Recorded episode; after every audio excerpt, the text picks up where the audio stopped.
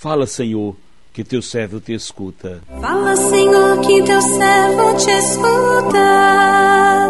Tua palavra fortalece a nossa luta.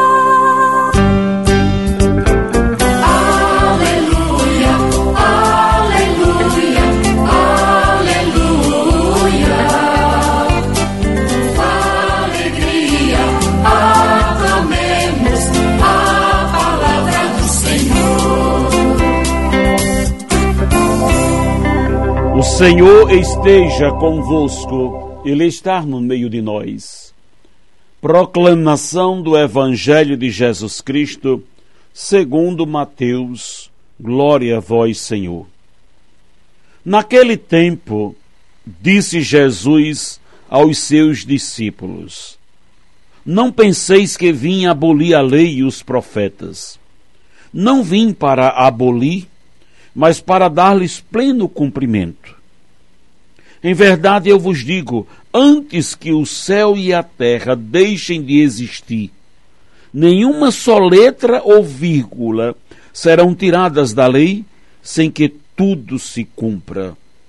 Portanto, quem desobedecer a um só desses mandamentos, por menor que seja, e ensinar os outros a fazerem o mesmo, será considerado menor no reino dos céus. Porém, quem os praticar e ensinar será considerado grande no reino dos céus. Palavra da salvação, glória a vós, Senhor.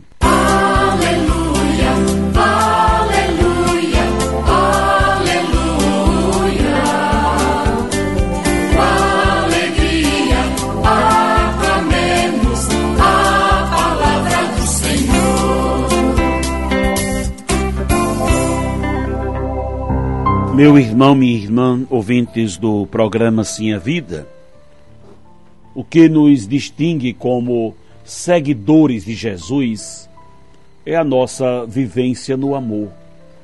É o amor que nos une como irmãos, que nos possibilita a viver a nossa humanidade de forma divina. Não pode haver sintonia entre o homem e Deus sem a vivência do amor no evangelho que acabamos de ouvir, Jesus nos ensina o caminho que devemos percorrer. Se quisermos de fato fazer parte do reino dos céus, que é o caminho do amor, colocado a vida ou colocando a vida acima de toda e qualquer lei. Não penseis que vim abolir a lei e os profetas. Não vim para abolir, mas para dar-lhes pleno cumprimento. Em outras palavras, podemos dizer que Jesus não veio para provocar desordens, e sim para dar sentido à lei, que é, em muitas situações, desfavorável à vida. Jesus não tinha a intenção de anular, de anular as leis, e sim aprimorá-las, apresentando-nos uma proposta de vida nova, uma vida no amor no Antigo Testamento diz: Não matarás. Jesus diz o mesmo, nos convidando a amar. Amem-se. O texto nos alerta. Nos alerta sobre o perigo de nos deixar contaminar pela mentalidade farisaica, uma mentalidade ainda presente nas nossas igrejas. São muitos os líderes religiosos que pregam o amor, mas não praticam, não vivem esses é, estes colocam pesados fardos nos ombros dos outros e eles mesmos ficam numa boa, nada fazem. Como sabemos, o legalismo era e continua sendo um instrumento de alienação, de opressão, que desvia a atenção do povo, enquanto o povo se ocupa da observância de tantos pormenores, seus líderes sentem-se livres para fazer o que bem quiserem. Com suas palavras, Jesus nos mostra que uma religiosidade sem espiritualidade não nos leva a Deus. Religiosidade exige o cumprimento de normas, o que devemos respeitar, mas é a espiritualidade que nos leva a Deus a uma vida em plenitude. O reino de Deus não se espalha através do cumprimento de leis, de normas. O reino de Deus se espalha através do contagioso, o amor, O amor é contagioso, pega de um para o outro. Não podemos esquecer. Só se prende, se aprende a amar sendo amado. Meu irmão, minha irmã, quando alguém te disser você é muito espirituoso, alegre-se, pois você é cheio de amor. Quem vive o amor vive em Deus, pois Deus é amor. Olharam para Jesus e entenderam que ele veio abolir a lei e os profetas, os mandamentos e ensinamentos que eles trouxeram. É o contrário, Jesus veio não só para cumpri-los, como também para nos ensinar a cumpri-los. Não para cumpri-los, e sim na graça e no Espírito, não apenas cumprir com aquilo que é vantajoso, mas cumpri-lo com a determinação que cada mandamento e ensinamento exige de nós. Portanto, não desprezemos os mandamentos, os ensinamentos, nem façamos dos mandamentos um embrulho de, de acordo com as nossas convicções humanas e não religiosas. É preciso se converter a Jesus. É preciso se converter ao Senhor para que possamos não só viver, mas ensinar com a vida os mandamentos do Senhor nosso Deus. Os mandamentos são vida para a nossa vida, são regras para que a nossa vida humana seja plena. Mas muito mais do que regras, os mandamentos de Deus são vida para a nossa vida. Não desprezeis um só deles. Não coloque um mandamento que você vive e despreze os outros. Você pode dizer assim: Eu amo a Deus sobre todas as coisas, porque Deus é tudo para mim. Deus está em primeiro lugar na minha vida. Tudo que faço, coloco sempre Deus em primeiro lugar. Honro a Deus porque oro todos os dias. Que beleza, isso é ótimo. Está cumprindo o primeiro mandamento, mas cumpra os outros também. Honre a Deus com as palavras.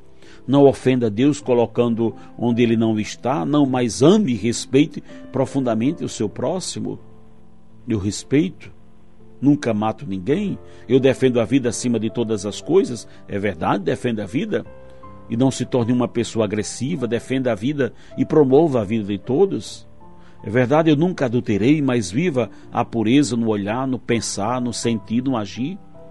Não adianta se vangloriar porque você nunca roubou, mas se não respeitou o que é do outro, não devolveu o que pegou emprestado, não pagou que você de, está devendo, isso nunca te coloca mais do que os outros ou acima dos outros. É preciso não somente reparar o que os outros não fazem, mas reparar aquilo que deixo de fazer, ignoro fazer na vivência da lei de Deus. Então, com humildade, pratiquemos.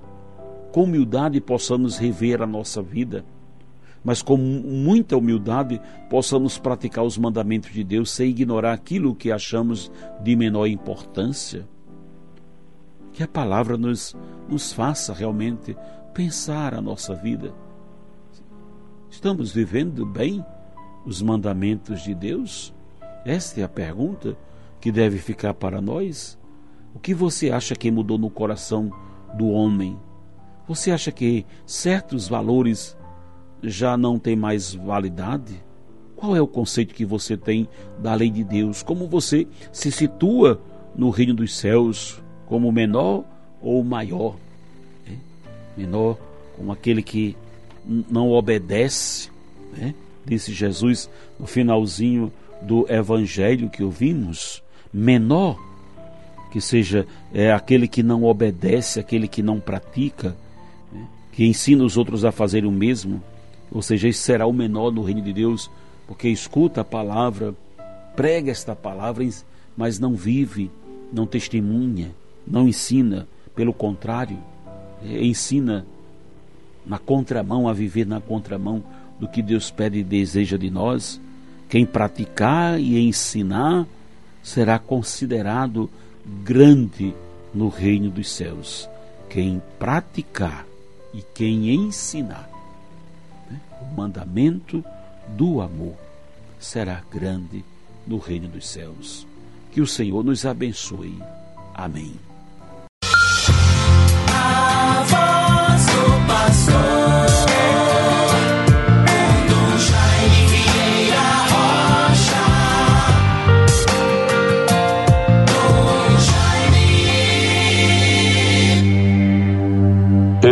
Vos chamo, meu Deus, porque me atendeis Inclinai vosso ouvido e escutai-me, guardai-me como a pupila dos olhos, à sombra das vossas asas abrigai-me. Salmo 16, versículos 6 e 8. Bons ouvintes todos, paz e bênçãos de Deus. Neste dia 9 de março, de 2021, tempo da quaresma, terceira semana da quaresma. Vivemos intensamente as realidades do tempo presente que nos envolve e determina de modo tão decisivo a nossa vida, as nossas atividades, os nossos relacionamentos. Isto tudo fruto da pandemia da Covid-19 ou coronavírus que envolve a humanidade. Quanto sofrimento, quantas incertezas, quantos projetos e planos que foram interrompidos, desorganizados ou desarticulados. Para todos nós, em todas as condições, certamente, nos resta confiança em Deus acima de tudo, o compromisso de contribuirmos com o que pudermos de nossa parte para enfrentarmos esta realidade. Perante a nossa família, em nossas casas, na sociedade como um todo, nas atividades mais diversas e, sobretudo, nas relações interpessoais nos diversos níveis de responsabilidade, decisões de cada pessoa, de todos os cidadãos, sobretudo os que têm a missão de zelar pelo bem comum, se tornarem, portanto, guardiões da vida humana e do enfrentamento desta pandemia com perseverança coragem, algo certamente envolve a todos nós como atitude a ser assumida. O compromisso, você, meu irmão, minha irmã, os que nos ouvem pelas outras rádios que retransmitem este programa Voz do Pastor, todos devemos nos sentir responsáveis, corresponsáveis, em tudo fazermos de nossa parte para despolitizarmos o grave problema, o sofrimento da humanidade pela pandemia que nos envolve. Façamos o que estiver ao nosso alcance, o que estivermos ao nosso alcance, para combater sempre a polarização política, a politização da doença que coisa drástica! Quanto isto é prejudicial! Grande atraso para o povo, para a nação, para o mundo, quando diante de um problema tão doloroso, uma situação tão grave, nós nos apequenarmos diante de escolhas pessoais, de, de escolhas político-partidárias, acima de tudo esteja o bem comum, a vida dom de Deus. Todos nos esforcemos, façamos a nossa parte, usando a máscara, os cuidados higiênicos, evitando aglomerações, sempre zelando pela vida uns dos outros quanto sofrimento temos visto e acompanhado nesse tempo, nesses dias. Deus venha em nosso auxílio e nos liberte de todo mal. Evangelho do Dia. Bons ouvintes, vejamos a palavra de Deus para esta terça-feira, dia 9 de março de 2021, tempo da quaresma, tempo da campanha da fraternidade. Cristo é a nossa paz. do que era dividido, fez uma unidade, fraternidade e diálogo, compromisso de amor. Mas vejamos a palavra de Deus, Mateus 18, 21 a 35. Então Pedro se aproximou dele e disse: Senhor, quantas vezes devo perdoar a meu irmão quando ele pecar contra mim? Até sete vezes? Respondeu Jesus. Não te digo até sete vezes, mas se até setenta vezes sete. Por isso o reino dos céus é comparado a um rei que quis ajustar contas com seus servos. Quando começou a ajustá-las, trouxeram-lhe um que lhe devia dez mil talentos.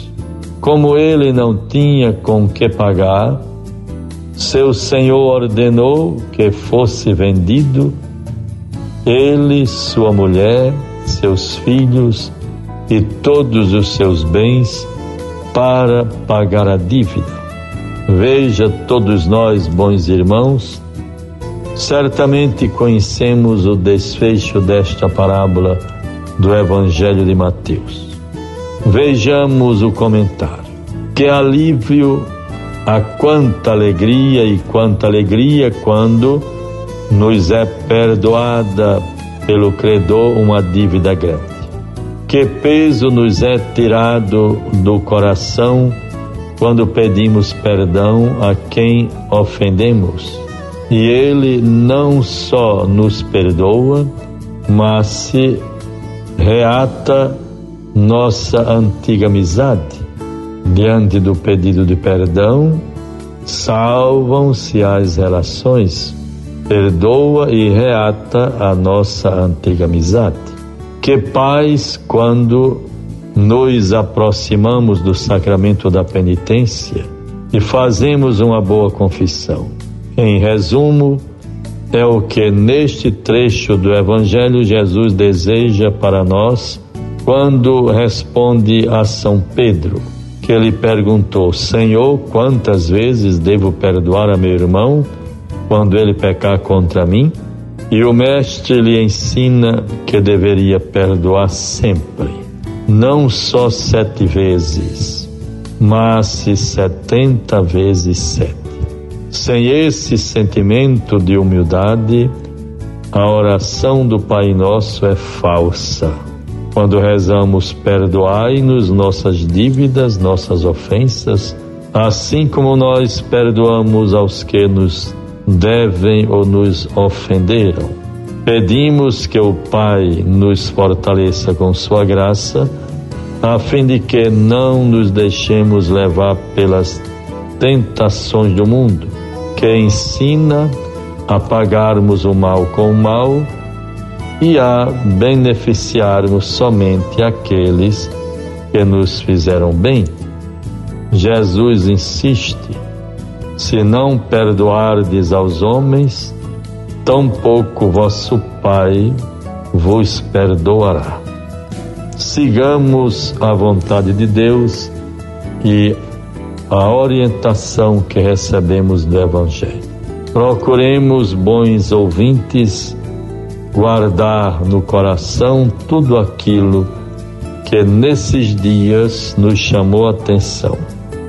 A grande e contundente mensagem do Papa Francisco no Iraque, terra de Abraão, indo neste tempo tão difícil, já com dificuldade de locomoção, mas com todo ânimo levando a mensagem de paz, pedido de perdão por toda a violência cometida por religiões que em nome de Deus matam, se vingam e destroem. Isto não é possível. Conversando com o arcebispo. Mas nesta terça-feira, para finalizar, meus bons ouvintes, temos aqui Alisson Silva, residente no bairro Nossa Senhora da Apresentação, na zona norte de Natal, quer saber se o seminário de São Pedro tem algum projeto para trabalhar com vocações adultas. Caro Alisson Silva, honestamente não posso lhe dar uma resposta. Como fui reitor do seminário por nove anos, lhe oriento para que procure a reitoria do seminário, pergunte sobre este assunto. Vocações tardias ou vocações adultas precisam de um ordenamento, de uma orientação, um acompanhamento mais específico. Mas se vale a pena, então se inteirar destas possibilidades. Deus o ajude e nos favoreça sempre com sua graça. Em nome do Pai, do Filho e do Espírito Santo. Amém. Você ouviu a voz do pastor com Dom Jaime Vieira Rocha.